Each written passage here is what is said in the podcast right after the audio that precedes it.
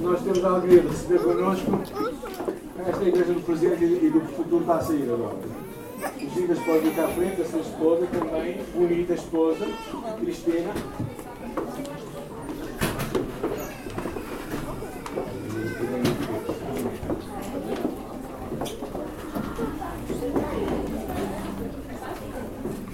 Ok, é uma alegria ter connosco o Giras. Quantos acham que o Giras poderia ser iraniano? Ou paquistanês? Não acham que ele tem cara disso? Brasileiro também, pode ser. É brasileiro. É, é um brasileiro que trabalhou lá no Médio Oriente um tempo, lá entre no Irão, não foi? Quantos anos? Na Ásia Central, 4 anos. Na Ásia Central, 4 anos. Ásia é uma área de muitos trabalhando muçulmanos e depois esteve em Birmingham, na Inglaterra, onde ele veio conhecer Cristina. A Alemanha? Ah, okay.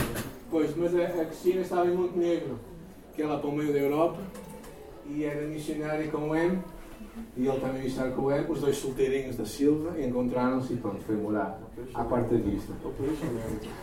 Operação não é mobilização, mas é operação marriage, que significa operação casamento. Não é? O M tem várias conotações, essa é uma delas. Não é? Ah, pronto. Quem, tiver, quem for solteiro pode entrar na Operation Marriage. Okay? Então, vamos agradecer a Deus pela vida do, do Giras e da Cristina. A Cristina é, é do Canadá e, e ele é brasileiro, como já descobriram. É São Paulo. Não sou mineiro. Ah, tu és mineiro, ah, trouxeste um. Pãozinho de queijo. Ah, pãozinho de queijo. Você acha que Ok, vamos orar, orar então. Tá bem? Vamos ficar em pé. Vamos abençoar também os nossos irmãos. Muito obrigado, Senhor, pela vida dos Ginas e da Cristina. Louvamos por eh, o que tu tens falado aos seus corações. Louvamos por eh, que tu estás a contender também e trouxeste até nós com um propósito. Até a este país com o um propósito de nos abençoar. E, Senhor, eu dou graças pelo teu amor por eles, dou graças por eles estarem connosco. Bênção sobre a sua vida, o ministério que eles têm em Portugal com a Operação Mobilização. Oro que tu possas uh, abençoá-los, guiar as suas vidas, dar sonhos aos seus corações e a confirmação de que tu és o Deus que está à sua frente para abençoá-los e para guiar os seus passos, mesmo no deserto, Senhor. És o Deus que dá água e traz carne e maná a cada dia. Deus, muito obrigado. Fala por a nossa vida, em nome de Jesus. Amém.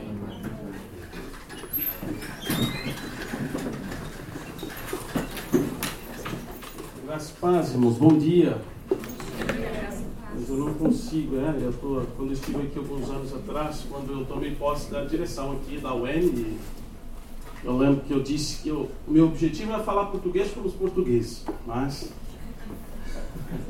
mas a minha esposa está a aprender português, está a falar português com os portugueses. Então, quando nós ligamos lá para casa, via Skype e tal, vai falar com a minha mãe, minha mãe no final do Skype, do Skype sempre diz: ela não percebe, não sabe falar português bem, né? Para falar português como os portugueses. Mas olha, eu preciso falar uma verdade. A Cristina é canadiana, mas é metade brasileira, porque a mãe da Cristina nasceu em Curitiba. Né? Então eu me, me senti atraído pela minha esposa por causa da minha sogra. É verdade. Mas eu não tenho tempo para contar toda a história, mas numa outra altura, quem sabe. Tem sido sim um privilégio para nós, eu, a Cristina, a poder servir cá em Portugal Deus me chamou no ano de 2004 para servir na obra missionária. A princípio eu queria trabalhar no México com os povos náhuatls, da cidade de Veracruz. Mas uh, Deus tinha outros planos. Eu fiz lá o nosso treinamento missiológico e seis meses depois fui parar no Tadiquistão, na Ásia Central. Naquela altura o Tadiquistão era o quinto país mais pobre do mundo. Eu cheguei lá no Tadiquistão, eu, brasileiro a gente não tem a aliás, não é quase que comum vermos neve. Então eu vi neve na Alemanha duas semanitas, uma benção, e depois de duas semanas parei lá no Tadiquistão com menos 30 graus, sem falar inglês e sem falar o Tadjik. Então, assim, idioma é algo que faz parte da caminhada portugueses, aliás, da caminhada missionária. Então, quando nós recebemos o convite para mudar para Portugal, eu pensei comigo mesmo, graças a Deus, não vou aprender outro idioma. Agora é minha vez de ver a Cristina e os outros demais membros da equipa da cá em Portugal. Mas tem sido um desafio, viu, irmão? Querer praticar o português de Portugal. Então, uh, eu gastei a maioria do meu tempo ali na Ásia Central, depois fui para o Afeganistão, mas na maioria dos meus anos ali na Ásia Central foi mesmo no Irã. E no Irã, e é um povo que a gente tem uma certa paixão também, Deus tem nos abençoado. E é interessante que a primeira portuguesa que nós enviamos para o campo missionário, aqui em Portugal, foi para o Tajiquistão, o meu primeiro país no campo missionário. Então Deus tem confirmado que Ele tem um plano na nossa vida cá em Portugal, até porque eu disse três vezes não para a OM quando eles nos convidaram para ser diretores da OM cá em Portugal. Eu não queria me desconectar do mundo muçulmano e eu não queria também voltar para o, os católicos romanos. E tem sido uma grata surpresa ter uma outra jovem portuguesa, 23 aninhos, nós estávamos a brincar com Operation Married, né? Operação Casamento, mas é uma realidade, viu, jovens? Então é assim que hoje nós temos recrutado pessoas para missões. Então essa jovem portuguesa, filha do João, que é um obreiro aqui da igreja, tem tempo integral lá em Fátima, foi para o treinamento da UEM na África do Sul, ficou seis meses, foi convidada para ser líder da, uma das líderes lá do treinamento. Ah, voltou, encontrou lá o seu futuro esposo, vão casar agora em agosto, é um sul-africano, e depois de um aninho vão ir morar no Kirguistão também, ali na Ásia Central. Ou seja, Deus tem usado a igreja portuguesa, Deus tem usado os portugueses, e é bonito de ver ah, que Ele está no controle. A UEM hoje tem base em 126 países e também tem o Novos Hope, que é esse navio que, para o ano, provavelmente vai estar novamente cá em Portugal. Nós está no Brasil, vamos estar lá em setembro junto com eles. Mas o que nós dizemos na UEM é o seguinte, pá, se não sabe aonde servir a Deus, missões começam onde nós estamos. Isso é uma regra, também. Tá Missões já começou na vossa vida, vi aqui o tema da, da conferência, mais que um chamado, uma obrigação. Ah, na verdade, a palavra chamado, ela não dá uma opção para dizer não. Amém? Não é como você recebe uma, um convite de casamento, então decide se vai ou não. Não, quando Deus chamou, a palavra está lá, Kalel, a ideia é não tem a opção não. É sim e sim. Então missões começam onde nós estamos. Vai terminar aonde Deus quiser. E nesses últimos 15 anos, irmãos, eu tenho sido uh, desafiado por Deus. A minha perspectiva de cristianismo, a minha uh, mentalidade de ser cristão, e até mesmo tem afetado como eu recruto, como eu mobilizo pessoas para a obra missionária. E uma das coisas que eu tenho refletido muito é nisso mesmo, que missões começa aqui, vai terminar aonde Deus quiser. Eu nunca pensei em fazer o que eu faço nos dias de hoje. Eu nunca imaginei que eu ia morar cá em Portugal. Então eu penso assim que se nós não temos um compromisso com aquilo que nós estamos fazendo aqui, nós não vamos gerar frutos lá do outro lado do mundo também. Então missões começa aonde nós estamos. Mas com essa minha transformação e ou essa caminhada cristã nesses últimos 15 anos, Deus tem me desafiado. Eu quero compartilhar com vocês rapidamente um texto ah, que tem sido, tem caminhado comigo nos últimos 10 anos. Lá no Evangelho de Lucas, no capítulo 9, do versículo 57 ao 62. Eu verdadeiramente acredito que nós podemos fazer diferença no mundo em que nós vivemos. Ah, eu acredito que como eu disse para os irmãos, quando eu vim para Portugal, eu falei, Senhor, eu vim para Portugal. Eu nunca orei tanto na minha vida para mudar para um país. Já estive em 46 países nos últimos 15 anos. Morei em seis deles. Mas eu nunca orei tanto para mudar para um país como Deus me chamou, ou o Espírito de Deus me conduziu junto com a Cristina, para a gente ter certeza de que Deus estava conosco na nossa vinda para Portugal. Ah, estando cá em Portugal, a gente pensa na realidade da igreja. Eu queria até dar uma sugestão para o Conselho de Missões, seria muito bom a conferência missionária, vocês estão aqui tão pertinho, em Portugal tudo muito perto. Né? Olha, fica aí o desafio para o ano que vem, faça um dia prático, lá na cidade de Fátima. Né? O dia 11, infelizmente, queria estar aqui com os irmãos, mas vamos estar lá. Nessas últimas três semanas, uma das coisas que eu já estou a sentir, aliás, a minha mente não, mas o meu corpo é a idade. Está chegando. Nós tivemos uh, 28 adolescentes uh, que vieram da Suécia, do Canadá, fazendo evangelismo lá em Fátima nos últimos dias, em Leiria, e o outro grupo foi para Faf.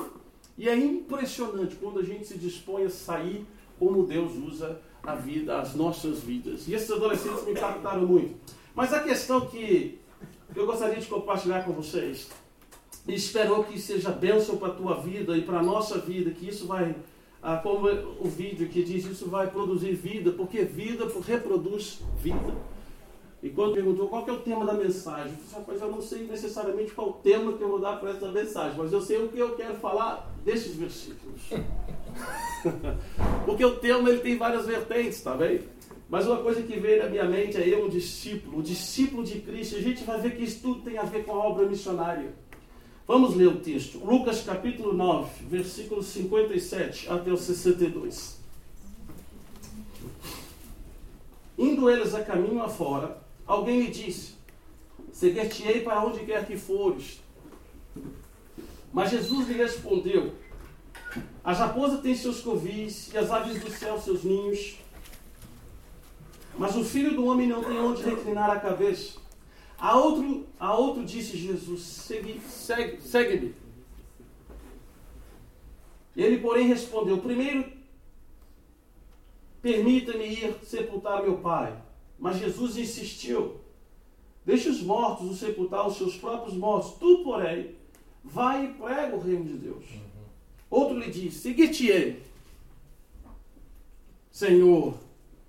Mas deixe-me primeiro despedir-me dos da minha casa.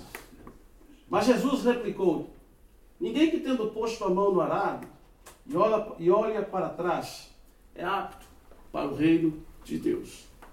Irmãos, esse texto tem sido um desafio na minha vida. Tá é, porque nós hoje, quando viemos à igreja, às vezes os irmãos apresentam e parece que os missionários têm um, um título de superstar, né?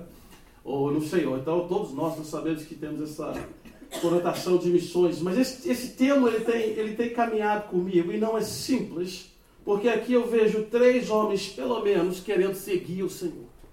Três homens que querem ser discípulos de Jesus. E eu acredito que eu estou numa igreja de discípulos de Jesus. Amém. Está bem? Amém. Eu acredito que eu estou a olhar para discípulos de Jesus aqui nessa manhã. E aqui tem três homens que, como você, como eu, também querem ser discípulos de Cristo. Ser discípulos de Cristo ou ser discípulo de alguém é ser ou tentar ser igual àquele que nós queremos seguir. É ter uma vida igual. Por isso que Paulo fala para os seus discípulos: ele fala, sejam meus imitadores, andem conforme eu ando, façam o que eu faço, da mesma forma que nós imitamos a Cristo. Ou seja, ser discípulo de Cristo, ser missionário na igreja local, ser cristão na igreja local, é nada mais, nada menos do que ser igual a Cristo. Uhum. E ser igual a Cristo é fazer outros discípulos. Porque Cristo fez discípulos. Mas aqui tem três homens, e a gente também não pode esquecer, eu sempre penso nessa passagem, lá no livro de Mateus, no capítulo 9. Quando Jesus percorre todas as cidades ele vai a todas as aldeias, ele cura os enfermos, ele conversa com as pessoas, ele alimenta os necessitados, e no fim do dia, ele olha para a multidão, e ele olha para os seus discípulos e diz: Olha, orai para o Senhor da seara, porque grande é a seara, uhum. e poucos são os seus ceifeiros. Mas ele também olha para aquela multidão cheio de compaixão por aquele povo. Uhum. E me faz pensar se Cristo sendo Cristo, na sua perfeição, percorria a cidade, de aldeia a aldeia, uhum. não fazia acepção de pessoas. Uhum. Ele se cansou no fim do dia e ele chega com a seguinte afirmação: falta mais pessoas, faltam-se discípulos. Uhum. Ou seja, o reino de Deus, ele é constituído, claro, também de discípulos de Cristo. Uhum. Pessoas que vão seguir a Cristo. E esse Deus tem tudo a ver com a obra missionária. Porque quanto mais discípulos nós tivermos que percebem o que Jesus está a dizer, o custo de ser discípulo, uhum. o resultado final vai ser homens e mulheres que vão ser semelhantes a Jesus. Amém. E aí a obra missionária, seja na UEM, seja na igreja de Hermesim, as coisas vão fluir naturalmente. Veja bem, esse primeiro homem, ele chega para Jesus e diz o quê? Indo Jesus ao caminho, porque Jesus estava indo para Jerusalém. Ele já tinha convicção, porque ele foi rejeitado de entrar na cidade de Samaria, estava indo para Jerusalém com seus discípulos, E João e Tiago queriam lá exterminar aquela cidade porque estavam aborrecidos, porque aquela cidade não recebeu a Cristo. Esse é o sentimento que nós temos às vezes lá em Fátima também, viu, irmãos? Não sei quantos aqui já. Quem já foi lá Fátima evangelizar? Pronto. Às vezes dá vontade de dobrar o joelho e orar, Senhor, manda fogo e consome tudo isso. Não é? Jesus tinha ido a Samaria e falou para alguns dos seus discípulos: vai lá na frente, lá e acha a minha hospedagem, que eu já estou a chegar. Provavelmente ele encontrar alguém no caminho, não sei. Mas aquelas cidades descobriram, sabiam que Jesus era judeu, e ia para Jerusalém, não recebeu. Então Jesus fala: Eu não vim aqui para destruir pessoas, eu vim aqui para buscar e salvar o que havia se perdido. Eu vim aqui para fazer outros discípulos, eu vim aqui para, para mostrar o caminho, que sou eu mesmo, do reino dos céus. Mas aqui tem três homens. O primeiro chega e fala o quê? Alguém lhe diz, Mateus também menciona, esse, pelo menos o primeiro a gente sabe que era um fariseu, um doutor da lei.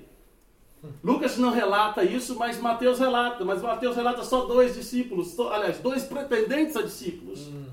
Mas aqui, esse primeiro homem, esse fariseu da lei, um homem de educação, chega para Jesus e diz o seguinte: Mestre, eu quero te seguir e eu quero te seguir para onde quer que o Senhor for. Olha, se no final desse culto, todos nós aqui formos capazes de orarmos e chegarmos a Jesus e dizer: Senhor, eu quero te seguir, eu continuar te seguir, aonde quer que o Senhor for. Eu quero te seguir não somente aqui na minha igreja, mas se o Senhor quer que eu deixe tudo agora e vou lá para Fátima, se deixe tudo agora e vou lá para Afeganistão, não sei, mas eu quero te seguir. Isso não é perfeito? Essa é a oração que nós temos que fazer. Mestre, eu quero te seguir. Você imagina, olha, vocês são os teatrais, né? Jesus está a caminhar, pelo menos três homens, está com seus discípulos. O primeiro se aproxima e fala essa frase fantástica, fala assim, mestre, eu quero te seguir. Hum. Não, não era motivo para dar glória a Deus, não era assim, está vendo aí, discípulos? Nós acabamos de orar por mais ceifeiros, nós acabamos de interceder porque a série é grande, olha aí, Deus já respondeu a vossa oração. Mas não. O que me surpreende nessa conversa, por isso eu digo para os irmãos, tem sido um desafio na minha vida. Jesus, ele, ele, ele responde, às vezes, irmãos, nós estamos a orar em busca de uma resposta. E às vezes a nossa oração, né, ela está cheia de perguntas, não é verdade? Por que Deus? Por quê? Quando? Como? Aonde? Né? E Jesus e Deus, ele tem essa mania também, às vezes, de responder as nossas orações através de perguntas também. Às vezes nós estamos perguntando em busca de resposta e Deus está fazendo perguntas também. Porque quando Deus nos pergunta, sempre faz essas, esses desafios para a minha vida, Ele não me dá resposta, Ele faz perguntas. Irritante, porque tu não quer pensar. Porque logo a solução do problema, não é verdade? Então Jesus, no versículo 58, olha o que Jesus responde a esse primeiro homem que quer segui-lo. As raposas têm os seus covis e as aves do céu seus ninhos, mas o filho do homem não tem aonde reclinar a cabeça. Outro detalhe importante que eu, que eu percebo na vida desse homem, que eu me identifico comigo muitas das vezes, que parece ser um impetuoso, né? Uma pessoa que faz, comete o erro e depois pensa, ai meu Deus, o que eu fiz? Não, não pensa, age. Né? Eu também acho que Cristo quer nos desafiar aqui. Aliás, eu não acho, eu vejo. O que Cristo quer nos desafiar é que antes mesmo de declararmos aquilo que nós queremos fazer, nós temos que analisar o custo. Uhum. Eu lembro que eu costumava orar, Deus, eu quero ser como o apóstolo Paulo. Eu ainda lembro quando eu cheguei, antes de ir para o Irão, tive a oportunidade em Efésios, lá nesse, conheci as sete igrejas do Apocalipse na Turquia. Dobrei os meus joelhos e eu chorava, irmãos. Um dia ela falou, Paulo teve aqui, aqui, aqui, nesse local, aí mesmo é. Pronto, obrigado. Tirei a cara, dobrei meus joelhos e chorava e falava, Deus, eu quero ganhar o Irão para ti, Senhor. Deus, eu quero ver a Ásia se rendendo aos teus pés. Faz de mim no próximo apóstolo Paulo. Morei dois anos no Irão. O pessoal olhava para mim, eu cheguei no Irão, no Tajiquistão, cheio de fé no meu coração, discípulo de Cristo, mestre, eu quero te seguir. Quando eu vi neve pela primeira vez na, na brasileira, assim, mas quando eu vi né, a nevada na Alemanha, em vez de sentir frio, eu dobrei meu joelho e falei, Senhor, eis-me aqui e via-me. Fiquei tão empolgado em ver aquela neve. Depois, como eu disse aqui no início, depois de duas semaninhas no Tadjikistão a nevar, ver neve na Alemanha é uma coisa, irmãos. Neve na, na, no Tadiquistão, onde não tem os, o aquecimento não funciona, você não quer ver nada, não. No ano passado nós estivemos lá na África do Sul com os irmãos suecos e fomos a um safari depois da conferência da UE. Missionário, Deus tem as suas, suas, suas, suas não na vida de sofrimento também não, viu, irmão? Tem coisas boas também na missionária, tá vendo? Fomos a um safari, estava eu, um jovem de Botsuanda e Avante, a maioria eram suecos, né?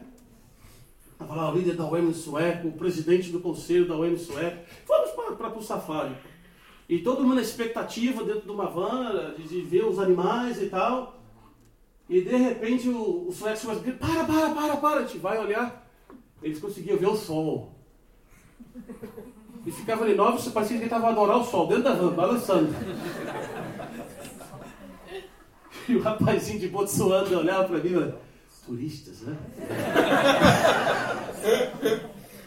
Aí de repente nós vimos o leão, e eu e o rapaz de Botsuanda como para, para o leão! E o sueco estava aí pro leão.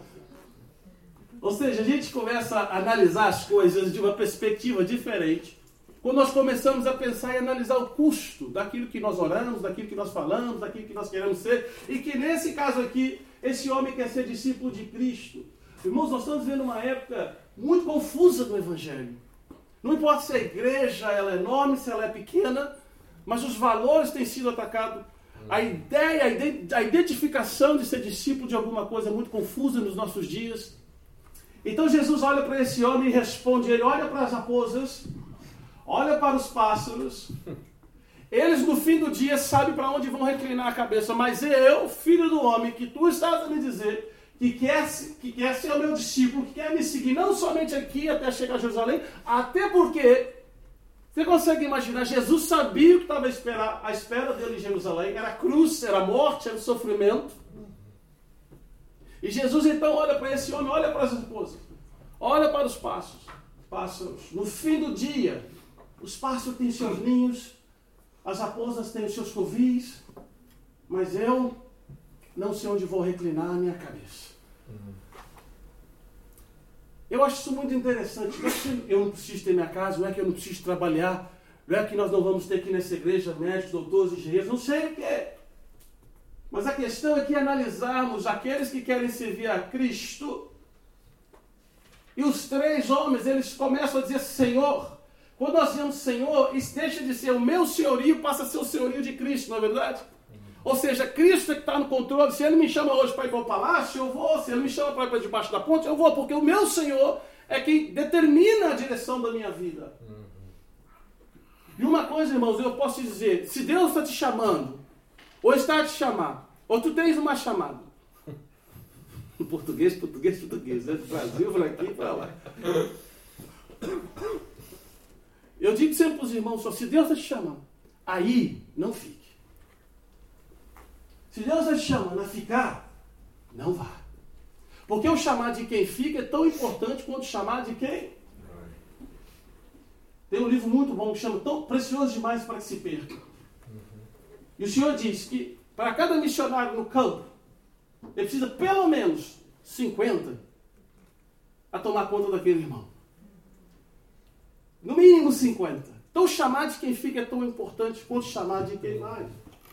Mas o que é precioso para nós percebermos aqui é analisarmos o custo. E por que, que Jesus está dando exemplo dessas raposas? Por que, que Jesus está dando exemplo dessas, desses pássaros? Eu acho que uma das coisas que nós sofremos muito no nosso dia, nos nossos dias é algo que chama segurança e conforto. Tem sido um grande empecilho na vida daqueles que querem ser discípulos de Cristo.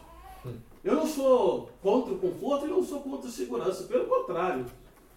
Mas isso não pode, não deve, nunca ser, irmãos, preste atenção nisso, não pode, não deve ser o empecilho na minha vida e na sua vida de sermos seguidores de Cristo, exatamente naquilo que ele está a dizer aqui. De seguir a Cristo, não somente aonde eu quero ir, mas seguir a Cristo aonde ele quer que você e eu vamos. Amém. Porque hoje nós não temos tempo para nada mais, porque nós temos que trabalhar, nós temos que ir em busca dos nossos sonhos, temos objetivos, porque o resultado final, o que é que nós queremos como discípulos? Conforto e segurança. Mas nós também não podemos esquecer que o nosso conforto e a nossa segurança não está naquilo que nós temos, uhum. mas está naquilo que é, aliás, está naquele que nós seguimos. É dele que vem o nosso socorro. Eu estava conversar com o médico. Quando nós não fazemos isso, irmãos, as consequências vêm. Estava falar com o meu médico de família, ele estava me explicando. Ele tem 2 mil pacientes. 80% dos, dos pacientes dele sofrem de ansiedade e depressão. Porque as pessoas querem, querem, querem, querem buscar conforto, conforto e não tem mais tempo para nada. O resultado final da, da busca incessante dessa geração é isso mesmo, é ansiedade e depressão. Porque conforto para nossa alma, conforto para um seguidor de Cristo, só há na pessoa de Cristo, de Jesus.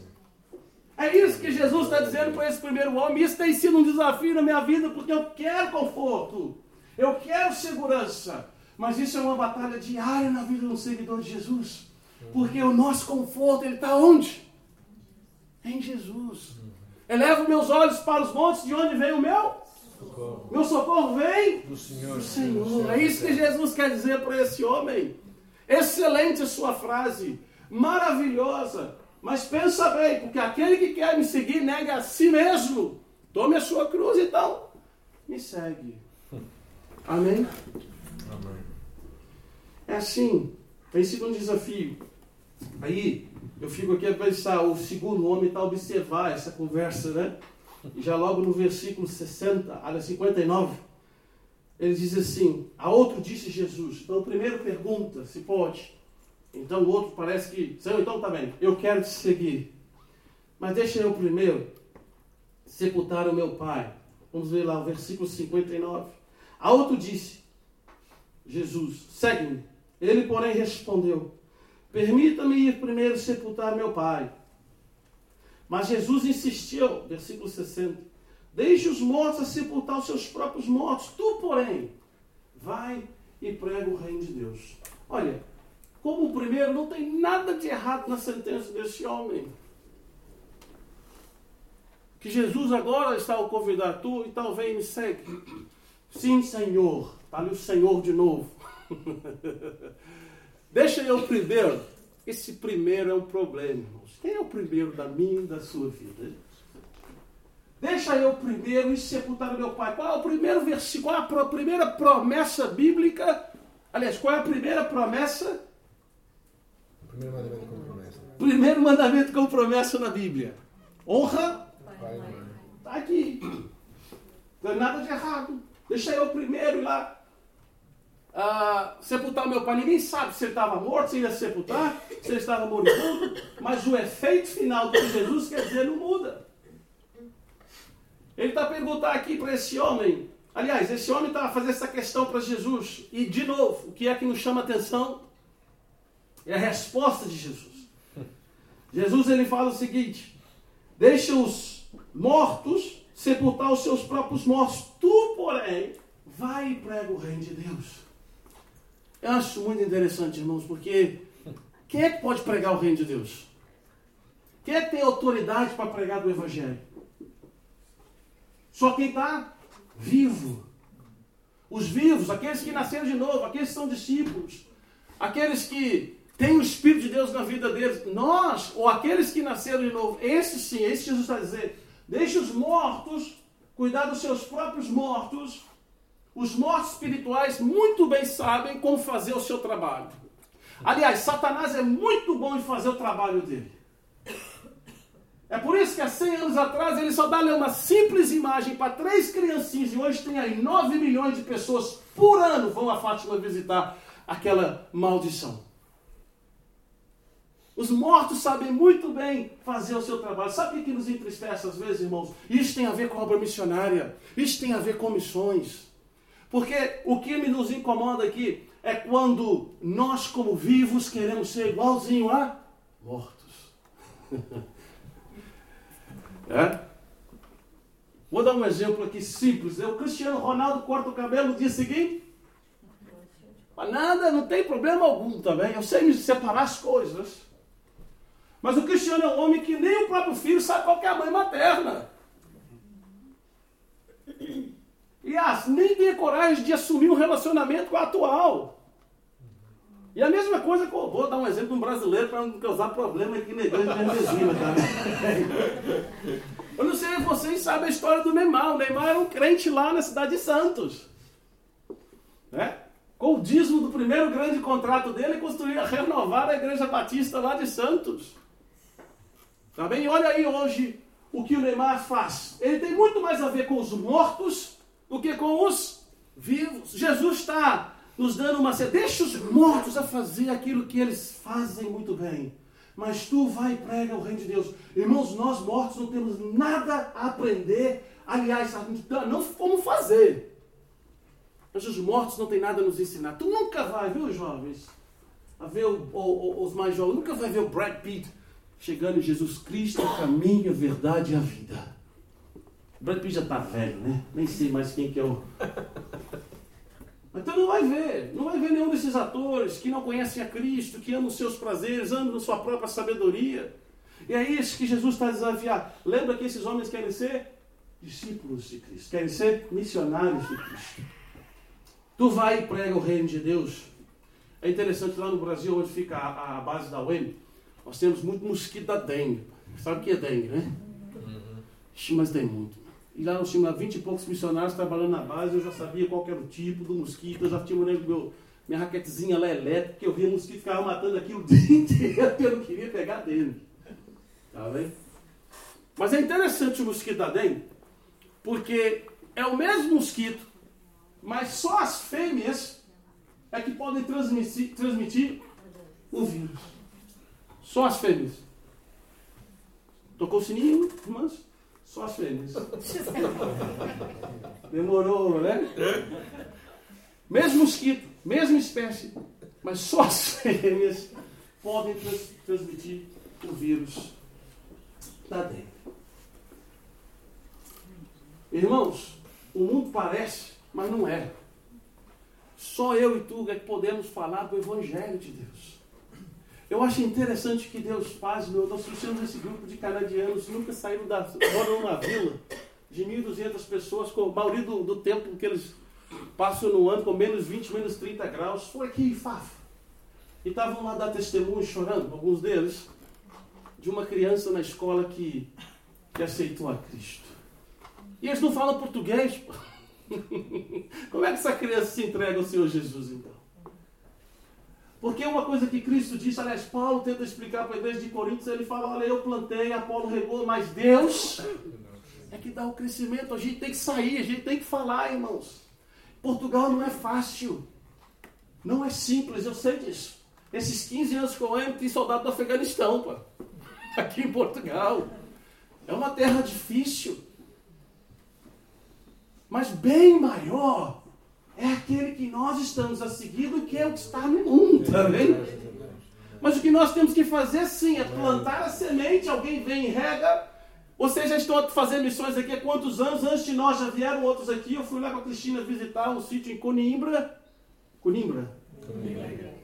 Pronto, Conimbra. Tu fores lá, tem lá um cemitério cristão do terceiro século. Então Deus tem salvado pessoas, adicionado pessoas ao reino dele nessas terras há muitos anos. Mas o que nós hoje temos que fazer como igreja, irmãos, porque tem essa empatia de, de, de não queremos ir falar. Eu tenho isso todos os dias, quero ficar em casa. Por isso que eu te disse, isso é um desafio para todos nós. Nós aqui temos a autoridade dada pelo Espírito Santo para proclamarmos o reino de Deus. Caminhando para o fim, no versículo 61, aí vem o terceiro homem a dizer a Jesus, a outra afirmação. Outro lhe diz, seguir-te-ei, o quê? A mais um dizer Senhor no início. Seguir-te-ei, Senhor. Deixa-me primeiro. O primeiro é o problema. O que é o primeiro na tua vida, irmão? Mas reflete, tá bem? Porque é isso que Jesus fez para o primeiro discípulo lá, o pretendente de discípulo. Quem é o primeiro das nossas vidas? Deixe-me primeiro ir e me despedir. Se tem uma coisa, eu sou um abençoado, irmãos. Eu sou um abençoado. Só você olhar ali para a minha esquerda. Eu sou um abençoado. Eu li o meu primeiro livro na vida quando eu tinha 27 anos. Eu tenho sido forçado, literalmente, a aprender três idiomas. Quarto agora português Portugal. nos últimos 15 anos, eu nunca imaginei fazer o que eu faço hoje. Nunca. Mas se eu posso dizer que tem um sacrifício que nós fazemos, é justamente esse.